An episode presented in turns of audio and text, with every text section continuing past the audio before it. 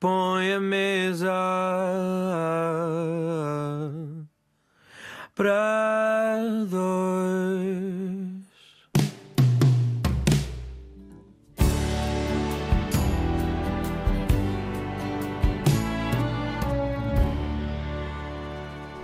Viva, reservei mesa para dois esta noite com uma convidada que desde 2000 nunca mais parou de aparecer em televisão.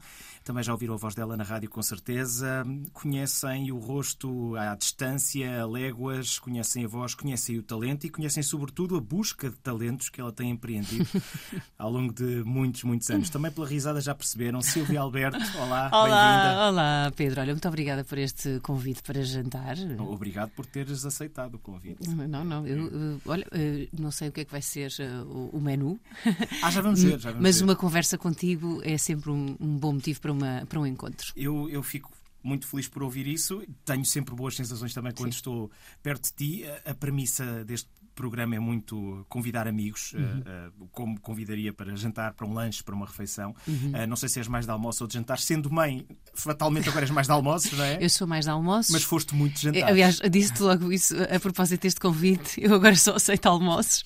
E para jantar, eh, pontualmente, tenho que resgatar esse momento para mim. E então, ah, pontualmente, faço um jantar. Mas é é mais raro. E acontece uma coisa curiosa: quando temos filhos, depois o jantar normalmente é com o nosso marido, ou a nossa mulher, Uhum. a nossa namorada, a nossa namorada, precisamente porque é aquela reserva de tempo que temos finalmente para ok. Porque senão somos dois amigos, dois Exatamente. grandes amigos e companheiros, não é? Unidos nessa tarefa árdua e difícil que é criar duas crianças. Já lá vamos também. Sendo um pouco mais de almoços do que jantares, não sei se isso muda muito nas opções gastronómicas, Uhum. mas ah, tu andas muito no tapeo de há uns tempos para cá. não é? Ah, andas dá em senhores para cá, ibéricos. não é? Seis ou sete. Ah, pois ah, não é que eu seja, eu sou muito fã ah, da gastronomia dos nossos hermanos, do país vizinho, mas não é a minha favorita, curiosamente. Sabes que os meus, ah, o meu paladar foge ali mais para a Ásia. Ando sempre à procura de um restaurante vietnamita em Lisboa. Não é tarefa muito fácil. Eu vou a todos os, os que encontro, mas a qualidade deixa muito a desejar face àquilo que encontro noutros locais, noutros países. E eh, o pho, a pho, é para mim de, é, delicio-me com uma dessas sopas ou com uma wonton, é aquela mais picante. Gosto muito de sabores picantes também. E, portanto, nem seria. A minha eleição vai sempre assim para os vegetais, para o peixe, assim. De qualquer forma, eu referi aquela aventura ibérica também porque tu, tu eh, meteste nessas vidas também. Sim, por causa do senhor ibérico, dizes, não é? ibérico, exatamente, exatamente. É É sempre simpático dizer às pessoas que se quiserem ah, ah, comer boas tapas em Lisboa podem passar por lá. não é? E, e sabes que como nós agora estamos, eh, nós fechamos na rua de São Bento 84 e estamos temporariamente no Centro Galego de Lisboa, mas é ótimo até porque tem uma esplanada ampla. É eh, eh, o Centro Galego dispõe, usa um palacete antigo do século XIX e, portanto, eh, o espaço é muito bonito, é ao pé do Jardim do Turel. Exatamente, é o Juventude da Galícia. Exatamente, sei, a sei qual é, juventude- qual é. é, é justamente esse, esse restaurante. eh, portanto, agora está durante uns tempos by Senhor Ibérico e, portanto, as mesmas iguarias estão lá, com mais espaço para se poder marcar assim almoços de grupo e uns cocktails. É uma zona muito internacional de Lisboa, porque tens Sim. também ali o Goethe Institute e tens o, Exato. o Biergarten ali Sim, perto, não é? sim, Portanto, sim, podes comer umas salsichas alemãs, depois um tapeu galego. É, é? exato. E não faltam bons restaurantes portugueses para ali fora. E eu acho que aqui a ambição do- dos nossos eh, espanhóis é conseguir ter um restaurante genuinamente espanhol em, em Lisboa, coisa que ainda não, ainda não existe exatamente eh, assim. Muito bem, então vamos em busca ou de um bom vietnamita em Lisboa ou de alguma pessoa do Vietnã que esteja em Lisboa que não se importe nos fazer um fó em condições. Daqueles mesmo a sério. Eu tenho impressão, já não me lembro onde é que li isto, mas tenho impressão que ali na zona do, do Martim Muniz eh, que, que há um. Eu, Ok. eu já vou aqui investigar. Eu depois já te faço uma lista dos que não vale a pena ir e dos que vale a pena ir. Muito bem. Enquanto fazemos a nossa investigação, epá, vamos ouvir aqui uma canção para nos inspirar, como se estivéssemos já a caminho de- deste, desta nossa refeição exótica vietnamita. Ah, em princípio, um bocado mais a tirar para os peixes, não é? Uhum, com certeza. Estamos à conversa com Silvia Alberto. Estou e está a ouvir, portanto, está um bocado à conversa connosco também, se está a escutar este programa. Estamos a ouvir Syndicate de Bipulchatrice, quem quiser procurar B-I-P-U-L, espaço C-H-E-T-T-R E só mesmo tu para me trazeres uma canção do Nepal para aqui. Não é? É verdade. E, e há Do Nepal, quer dizer, tu ouviste no Nepal. Eu ouvi no Nepal e depois, eh, eh, na altura, procurei também, eh, através dos. Não foi muito fácil, perguntei, percebi que como tínhamos explicado o nome, que era Syndicate, eu, bem, bastante inglês até, era fácil de procurar e hum, é, é difícil entender o que é que ele estava a cantar, não é? Mas, mas vão procurar, porque eu também fui. Ah, é? Coloquem a tradução, não é? Faz os lyrics na, na internet e aparece. eh, Para dar uma pista, é sobre o quê? Boy meets girl, Ok. he falls in love. Muito bem, essa história. É, é, essa é a história mais clássica de todas. História de amor, que, que é um bocadinho a tua história ah, com o Inigo, é no meio de uma viagem que vocês se conhecem. Uh, sim, já lá vão uns bons anos. O tempo passa a correr, não é? Portanto, já lá vão sete anos, seis, seis anos, uh, por aí. E, hum, e foi no Vietnã que nos conhecemos. Uh, as viagens são para mim aquilo que eu mais uh, gosto de fazer na vida, mas infelizmente uh, neste momento com crianças pequenas estou bastante limitada a fazer viagens aqui mais, mais por perto. Eu sei que depois há toda uma. Uh, um grupo de, de pessoas que têm a coragem de viajar com uh, crianças pequenas e dar voltas ao mundo e viver uh, anos fora. Mas Não. é assim, o Pedro está com Quatro. quatro. quatro. E a Emília com bebê, dois. dois. Uhum. Mas daqui a, diria, mais uns cinco anos, É possível voltar a pôr a mochila às costas, mochila é? às costas com eles e, e aí é giro, ele- eles vão-te sempre perguntar coisas, vão, vão, vão querer sempre ver. Até podes viajar a sítios onde já estiveste Uhum. E rever pelos olhos deles. É que é um ato de coragem sair eh, de mochila e passar o tempo e passar algum tempo a viajar eh, é diferente de ir de férias, não é? E, e portanto também implica, quer dizer, nós estamos numa fase de construção da vida familiar, de preparar o futuro com duas crianças e portanto também implicam eh, esse ato de salto para o vazio e essa coragem para passar muito tempo a viajar e depois nunca sabes o que é que vens encontrar, não é? Eu acho que depois dos 40 eh, a nossa realidade também muda muito, muito- muda muito e eu também estou um bocadinho mais acomodada à, à realidade portuguesa, a estar por cá. Mas nunca perco eh, a vontade de, de ver mundo, de conhecer, de não sei, de aproveitar enquanto cá estamos este, este intervalo de tempo, não é? Aproveitá-lo da melhor maneira. O facto da tua realidade portuguesa ter passado a ser também, um bocado por força de- de- do teu casamento com o Inigo, a ser uma realidade espanhola, ibérica. Olha que tu dizes muito bem Também- hã? Inigo. É, porque Inigo a maior de parte Maria, das... de Maria Tomé Pérez. Sim, porque há, há muitas pessoas que. Inigo, o Igo, Inigo. Inigo, Inigo é assim, meio, meio- meio francês. Mas, mas acaba por ser uma realidade mais ibérica, não é? Mesmo, mesmo tendo em conta essas deslocações familiares, tu de repente tens, tens que fazer muito mais quilómetros, digamos Uhum. É, assim. e não é uma vida muito divertida porque, de facto, olha, eh, só contactar agora, eh, espero eu para o resto da vida, não é? É isso que, é isso que se espera, com ah, a cultura espanhola e com a forma como os espanhóis vivem, eu já retiro daí ah, modos de vida que hum, quero trazer ou já trouxe e me sabe muito bem ter trazido para a minha vida, nomeadamente uma abertura de espírito e uma vontade de estar no exterior, eh, seja em qualquer idade for, não é? Sair, Eh, sair à la calle. sali- Salir à la calle, exatamente. Ele é almoço, ele é aperitivo, há sempre um motivo para ficar, eh, ou, ou o tardeo, há, sempre um, há sempre um motivo para estar na conversa, na rua, com, com os amigos.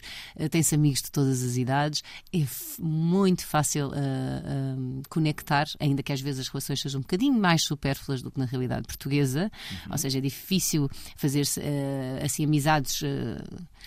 Eh, eh, com, substan- com substância, não Amizades é? Que tu- cúmplices, não é? Sim, cúmplices, exatamente, que não sejam Aquela só amizade, do, do momento. ajudas-me quando eu precisar. Eu acho, eu acho que eles aí são diferentes de nós. Um português é muito difícil de conquistar, mas é um amigo para a vida, não é? Quando se, quando se conquista. E eh, ali é, é- eles, mas também vive-se menos só. Exato. Porque é tão fácil convidar, não é? Exato. Um, o Inigo, me perdoa estar a falar dele, que ele Ele não gosta. não é que não gosto, mas eh, não, não, não, não lhe pedi autorização, mas eh, ele teve alguma dificuldade quando veio viver para Portugal eh, em fazer amigos portugueses. Ok. E, e tem muito mais facilidade em dar-se com a comunidade espanhola aqui. Isto é absolutamente eh, verdade. Eh, Se calhar por causa dos ritmos mesmo, do, do sair e do estar e do encontrar. Sim, o português tal, não tem essa disponibilidade toda, exatamente. Exato, e falar alto, não é? Falar alto o bruá, aquele deles. É verdade, é verdade. Mas olha, é, é- é muito curioso realmente. Não, não esperava que esta pergunta levasse a tantas reflexões, ah, ah, porque, porque pronto, é, é- é de facto curiosa. Foi mera, mera curiosidade minha, Uhum. mas, mas de facto imaginava que tivesse algum impacto nesse aspecto. Tu surges ah, na televisão Portanto, passas a ter uma persona pública muito cedo na tua vida, uh, o chamado child star, digamos assim. De lá para cá, fizeste um montão de coisas, inclusive estávamos a falar de escolher onde é que íamos comer. Tu, tu só de, de, culinária sabes muito mais do que eu, só pela quantidade de Masterchefs e, e, e, programas desse género que apresentaste. Uh, mas, mas, ao mesmo tempo, uh, tu tiveste que crescer muito, muito rápido na tua vida. E atualmente, mais do que os projetos de televisão, há projetos que são até bastante pessoais uh, e que têm a ver com a tua vida, uh, que, que, se calhar as pessoas não conhecem tanto Sim. e que te ocupam muito tempo, não é? Ah, ah, vamos lá ver. Para já tu és cuidadora. Para já és cuidadora também, já também. há muito tempo. É? Sim, mas uh, sabes que eu sou adepta do slow living, ou pelo menos é o nome agora mais, mais popular para, para dizer viver com calma, exatamente. E sou adepta de viver com calma, de viver com tempo e, e acho que uh, percebi que a maior riqueza que posso conquistar uh, enquanto cá estou é, é, poder desfrutar eh, da vida com os meus. A família é sem dúvida basilar para mim e, e uh, o facto, como tu dizes, de eu ter surgido na CRA há muito tempo faz com que eu também, eu não, eu não sou a pessoa que mais está no ativo, tu vês, até, até estou bastante menos do que gostaria e estou aqui no espaço RTP, portanto, na casa, na casa mãe posso, posso dizer isso sem, sem me sentir mal por isso, é verdade, gostava gostava de trabalhar muito mais e de estar a, a trabalhar muito mais. Mas isto para dizer que passa muito por uh, fazer uma gestão equilibrada entre o tempo e os projetos caseiros e uh, os projetos em televisão. Porque, como tu dizes, já são alguns anos no ecrã e, e eles poderiam tornar a a personagem cansativa. Eh, eu espero, e acho que isso ainda não acontece, pelo contrário, até porque apareço esporadicamente e tento preservar essa juventude, mas é um, é um feito, é o que tu dizes. Uh, surgiste muito novinha, não é? É inevitável que assim seja. Um, mas sempre a trabalhar para que exista esta constância e esta noção de que só viver para trabalhar não é o que mais me interessa.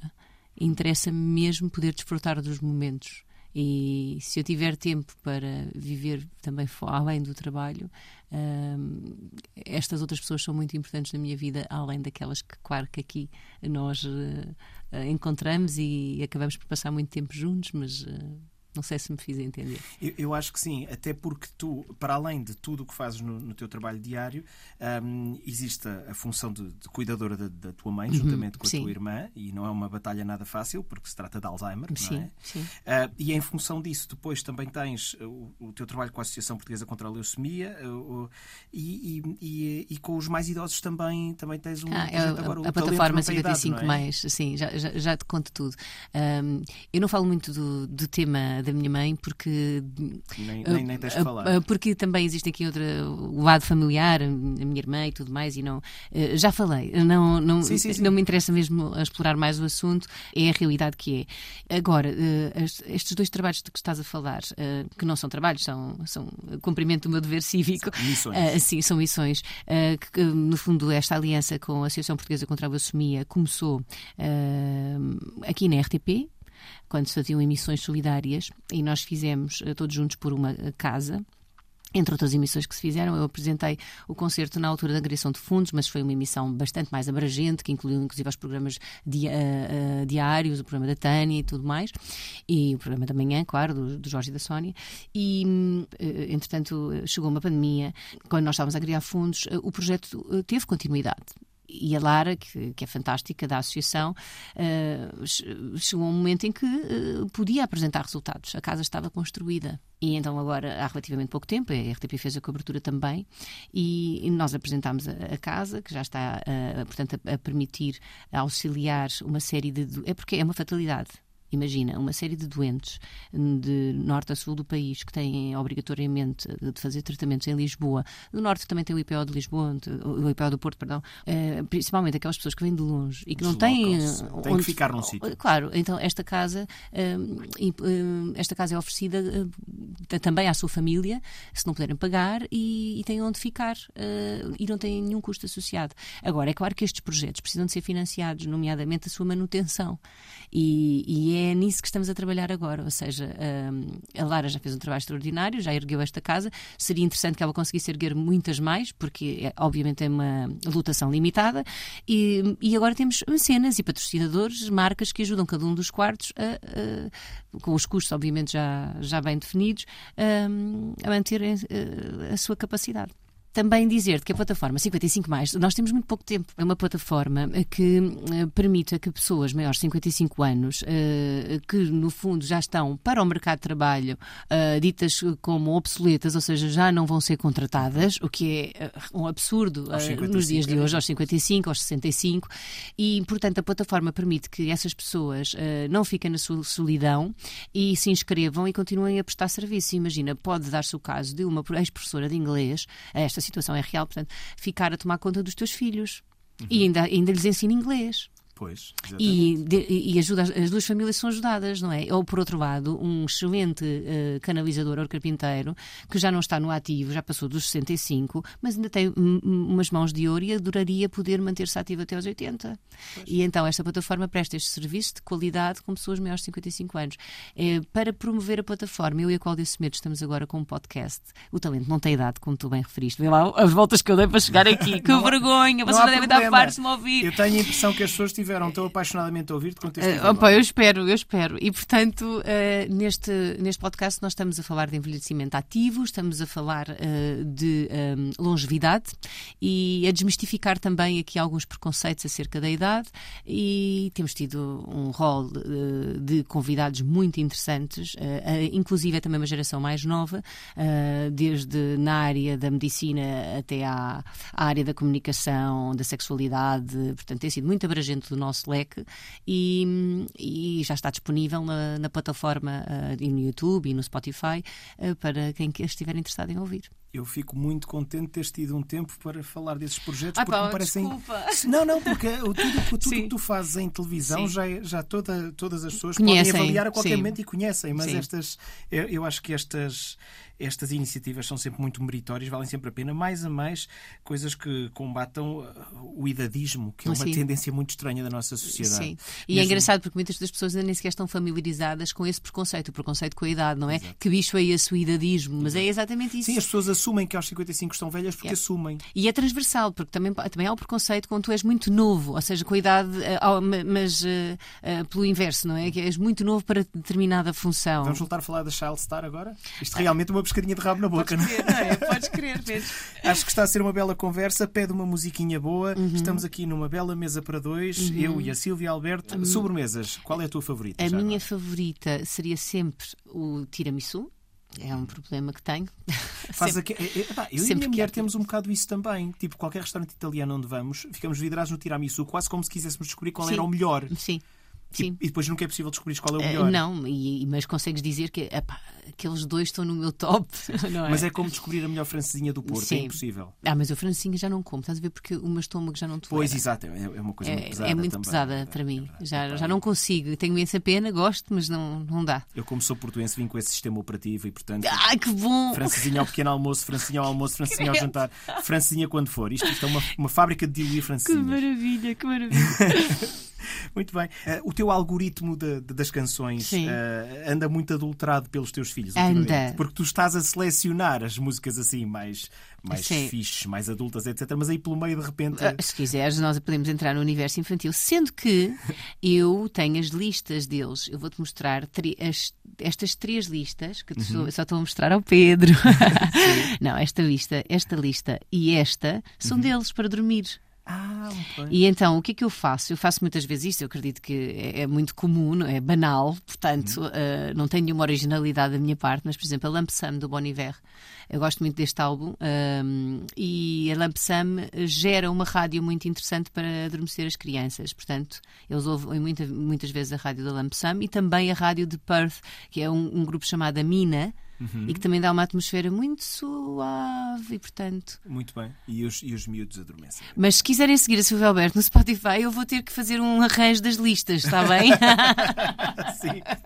Por senão- favor, não faça- No meio aparece a carochinha É, e tal. não, aquilo está. Meu Deus. Eu, eu sei. O, o- meu, o meu algoritmo também andava maluco aqui há uns tempos, Uhum. porque o meu filho tão depressa ouvia Peter Gabriel quando ouvia as canções da Carochinha. Sim. Ah, de qualquer maneira, nós já viajámos por muito lado. Uhum. Vamos, vamos agora viajar para um momento da nossa vida em que, em que nós eh, trabalhamos muito em conjunto. É, é curioso uma coisa hoje em dia. Acho que se as pessoas eh, ligarem a RTP2 neste momento, vão-te ver a, a apresentar o Clube da Europa, que é um programa que eu depois também apresentei.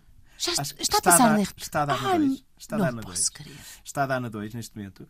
Ah, portanto, é- está a dar a tua temporada, qualquer dia dá a minha, provavelmente. Uhum, do Clube Ah, da Ciência. Eh, Exatamente, nós fazíamos ao mesmo tempo esse programa, depois eu fiz o, o Clube da Europa também. Uhum. E depois, em 2018, há essa grande viagem chamada Eurovisão, em que nós embarcámos todos, estivemos nesse barco todos juntos. Há, há grandes recordações, eu acho que é sempre justo dizer, dar, dar o testemunho de quem estava a trabalhar lá, do, do trabalho absolutamente louco que tu e a, e a Filomena, a, a Catarina Furtado e a, e a Daniela Roy tiveram, Filomena Cautela, bem entendido, para compor não só ah, todos aqueles textos e, e- compor, compor tudo aquilo, porque nós fizemos trabalho de facto em conjunto, mas há momentos, por exemplo, aquele momento de dança brilhante que, que fizeram, que surge apenas e só da vossa vontade de fazer. Sim, mas. Houve eh, essa ideia maluca, mas só pela vossa e o vontade de fazer aquilo tinha que aconteceu. decidir abrir eh, na zona do peito, justamente, eh, não nos ens- vários ensaios que, que tivemos, eh, mas em direto. Foi. Sim, foi uma sim. decisão aleatória do vestido. eh, eh, wardrobe malfunction. Mas, mas de qualquer maneira, eu guardo dessa, dessa época eh, realmente o, o trabalho. Brutal que, que, que vocês eh, fizeram eh, e, e particularmente lembro-me dos ensaios desse momento de dança que podem procurar facilmente no YouTube, é dos pontos altos Sim. dessa cerimónia e que ele surge, vocês tinham, tínhamos que ensaiar num vão de escada porque Sim, todo, sim. o palco estava sempre ocupado com ensaios, as pessoas não têm noção disto Sim, foi, foi exigente, mas foi muito divertido. Eu acho que nós estávamos hum, com a energia certa, porque estávamos mesmo muito interessadas em fazer bem. Em- e, e esse eu acho que é o, o princípio para que depois, eh, de facto, o resultado final seja bom, porque houve mesmo muito empenho e muito trabalho por parte da- das quatro. E foi para mim um mês muito, muito cansativo, eh, mas lá está, eh, também era uma oportunidade única na vida e merecia o esforço. Mas lembro-me de termos saído da, da festa de abertura e de ter tido um Got Talent em direto e, e, portanto e de também termos estado com a Eurovisão nos ensaios e de ir para, para os diretos do Got Talent porque eu estava eh, ao mesmo tempo a fazer as duas coisas foi uma época de mu- muitas noites sem dormir pois, é o lado que as Corrigir. pessoas não, não, não veem Sim, e corrigir a pronúncia, não é? Que era mais próxima de um russo a falar inglês do que propriamente de uma. mas, isso- mas dentro do universo Eurovisão tudo isso faz, faz muito sentido sim, muito sim, sentido. sim. Ah, de qualquer maneira, ahm, se eu não me esqueço o que é que ia dizer. Continua. Há pouco tinhas-me perguntado quando eu vinha para aqui eh, qual era se, tinha ganho a minha favorita ou que para mim tinha ganho, claramente não era a minha favorita, não é? Eh, tu- e, e tu, qual era a tua? Eu fiz-te a pergunta um bocadinho naquela para ver se acertávamos agulhas aí. E Digo-te não? Já, não, digo-te já que acertámos. Digo-te já que É acertámos. Mas surpreendeu-me que tu, entre as, entre as, as favoritas, colocaste também a da República Checa, o Lie Sim, to Me, do sim. Mikolas Josef, que era, que Sim, era muito gira. sim. Uma onda funk. Tem- lá exato. É, tá, para, Podíamos ouvir, essa música é muito engraçada. Já está. Ahm, mas de qualquer maneira, há uma que me vai dizer sempre muito e, e nós nos ensaios desatávamos a dançar essa canção e depois teve ali ela por ela para ganhar no final acabou Eleni por ganhar Foreira. exatamente acabou por ganhar a Neta Barzilai ah, de de Israel e, e pronto foi bem entregue mas de facto ali a Eleni Foreira de Chipre tinha aquele fuego Ah, eu lembro-me de a ver entrar em palco e ao fim de dois segundos conquistava por completo Sim, a plateia sim, sim. Ah, e nós todos dançávamos nem os malucos assim Ela trabalhou para ser a Beyoncé daquele ano da Eurovisão e merecia. Eu acho que ela hum, levava sem dúvida para o Chipre, ainda por cima um país fantástico, poderia fazer uma Eurovisão. eh, não era? Com outras paisagens, para variar um bocadinho. Eh, agora andamos muito pela Suécia outra vez, não é? Exato, lá vamos nós outra vez. Lá vamos nós outra vez. Já me lembro do que é que queria dizer também há pouco. É, é notável o teu compromisso com o Festival da Canção também, porque Uhum. tu apresentaste oito edições quase seguidas, que fizeste tantas quanto o Eládio Clima. Eu acho que 10, acho que 10, porque depois nós tivemos a melhor canção de sempre, que foi um especial que fizemos, e ainda houve outro especial, houve dois especiais pelo meio, portanto foram 10 emissões. Sim, sim, eu ultrapassei, nas últimas, ultrapassei o Bádio Clímaco e depois passei a pasta. Exato. mas, mas, mas foram temporadas eh, muito, muito interessantes. Com... Era um programa que inicialmente, quando eu peguei nele, eh, já estava eh, tido como um programa antigo, um programa que, que fazia sempre uma excelente audiência, mas que não era tão eh, visto com, com tanta. Uh, com, tão, com tão bons olhos como é visto agora, não é? Depois da renovação. E, e nós fomos trabalhando lentamente nessa renovação até, até culminar aqui. uh, e sem dúvida que uh, o salto dá-se quando uh, finalmente ganhamos uh, pela mão do Salvador Sobral, não é? E, e, aí sim foi possível então transformar a ideia que as pessoas tinham da, do Festival da Canção. E a final desse ano já foi extraordinária. Apresentaste tu e a, e a Catarina Furtado, a Filomena Cautela na Green Room. Exatamente. E foi a primeira vez que eu escrevi guiões de um Festival da Canção. Foi, foi nesse ano. É porque eram os 60 anos da RTP. Exatamente. Deu muito trabalho, mas foi muito giro. Uma grande recordação de uma Eurovisão que não só eu e a Silvia Alberto recordamos com muito carinho, mas tem a impressão que todos os portugueses recordarão. Sim, sim. Foi de facto uma altura em que o país estava diferente, foi um momento de euforia.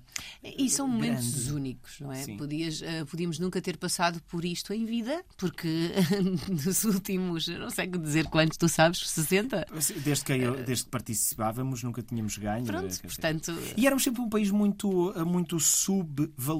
Sim, não é? sim. Ótimas canções e a própria comunidade eurovisiva não percebia porque é que não tínhamos melhores E pontos. atualmente, quer dizer, há, há, há um, países que apresentam sempre alguma qualidade, não é? Uh, têm essa preocupação. Mas é verdade que uh, havia, a Eurovisão havia caído em desgraça Uhum. e muitos dos países passaram a participar com canções ou, ou irrelevantes ou de chacota. A própria Irlanda fez o chamado Troll Act, ou seja, mandou uma música a gozar. A Yeah. Uhum. Irlanda, que é campeoníssima da Eurovisão, ganhou sete vezes, a certa altura estava tão desiludida com o regulamento que Sim. mandou para lá um peru, um Sim, sim, boneco sim, sim, disfarçado de sim. peru. tive- já, já tivemos de tudo. Isso. É verdade. E portanto eu fico contente que acho que se tornou um assunto um bocadinho mais eh, sério para Sim. os países que, para- que decidem participar, porque se participam, por favor, não é? Claro, claro. Olha o claro, esforço que faz a Austrália para participar não sendo claro, da Europa. Claro, e é, um, e, é um, é um grandíssimo espetáculo mediático com uma audiência planetária. É de facto impressionante. Ah, esta questão do teu Natal começar a 17 de dezembro e ir por aí fora ao longo de vários dias. Agora expande-se até ao dia de Reis. Tens um Natal de um mês. Não, não isto. dá. Mas onde é que tu ouviste isso? Eu, eu, eu li aí umas quantas entrevistas e esta aqui é- apareceu-me. Não, agora o que eu eh, estou a começar a oficializar é o Natal propriamente dito, é passado aqui em Portugal. E depois eh, os reis são passados em Espanha. Sempre que a vida profissional nos permite, é mais prático, porque normalmente os espanhóis de facto eh, entregam, distribuem os presentes no, no dia dos reis.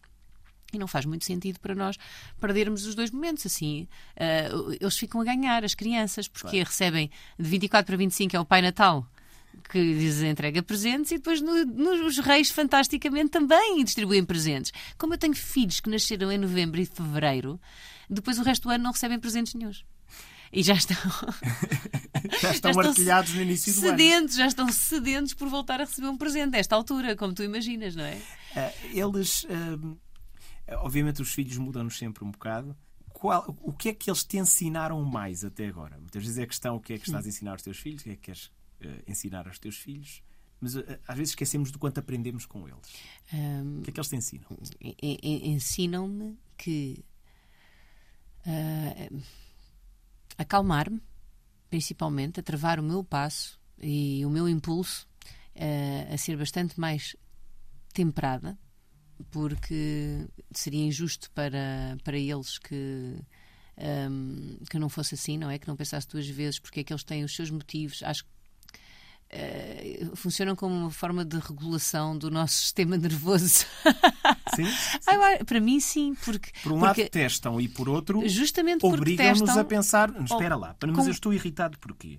eu acho que a introspeção acaba por ser maior depois de teres filhos e conheces-te muito melhor nos teus limites, nas tuas capacidades, ah, do que antes. Ah, o- eu devo-lhes a eles o, o conhecimento mais claro acerca daquilo que eu sou. Ah, e isso tem a ver com cada vez que vou reagir ou que tenho de responder ah, e que sou co- colocada à prova, ah, questiono-me, como todos os pais, se aquilo que estou a fazer é correto, se, está- se a abordagem é a certa, numa altura em que o escrutínio é avassalador, como sabemos, não é? E da opinião pública, parece que temos mil olhos, mil olhos em cima dos educadores e dos pais. E, e, portanto, acho- e muitas das vezes fico, co- eh, como todos os pais, eh, vivo numa montanha russa emocional. Eh, há dias em que sinto que era mesmo isto, E há dias em que sinto, hoje falhei. E, e portanto, esse, esse meu regulador, eu, eu, peço muitas vezes desculpa aos meus filhos, por exemplo. Também me acontece. Uh, e acho que o motivo pelo qual eles aprenderam a pedir desculpa é porque eles também recebem pedidos de desculpa quando eu. Olha, as pessoas às vezes irritam-se, não é? E tu derrubaste o leite todo em cima da mesa e a mãe ficou muito irritada e gritou. E não queria ter gritado. Desculpa, isso acontece muitas vezes lá em casa. E, e eu, muitas das vezes, ainda ontem o Pedro fez quatro birras durante o dia. Quatro birras aos quatro anos e meio, para mim é muito. E, mas o que é que se passa contigo hoje, filho? E o Pedro respondeu-me, do alto dos seus quatro anos e meio, é que às vezes as coisas não são como eu quero, mãe. Estão sempre a pedir-me para fazer as coisas como vocês querem. Sim. e, e isso deixa-me muito irritado. E eu, boa, bom trabalho. Se ele conseguiu explicar o que é que o deixa irritado, bom trabalho. Portanto, um dia de cada vez. Muito bem. E em duas línguas.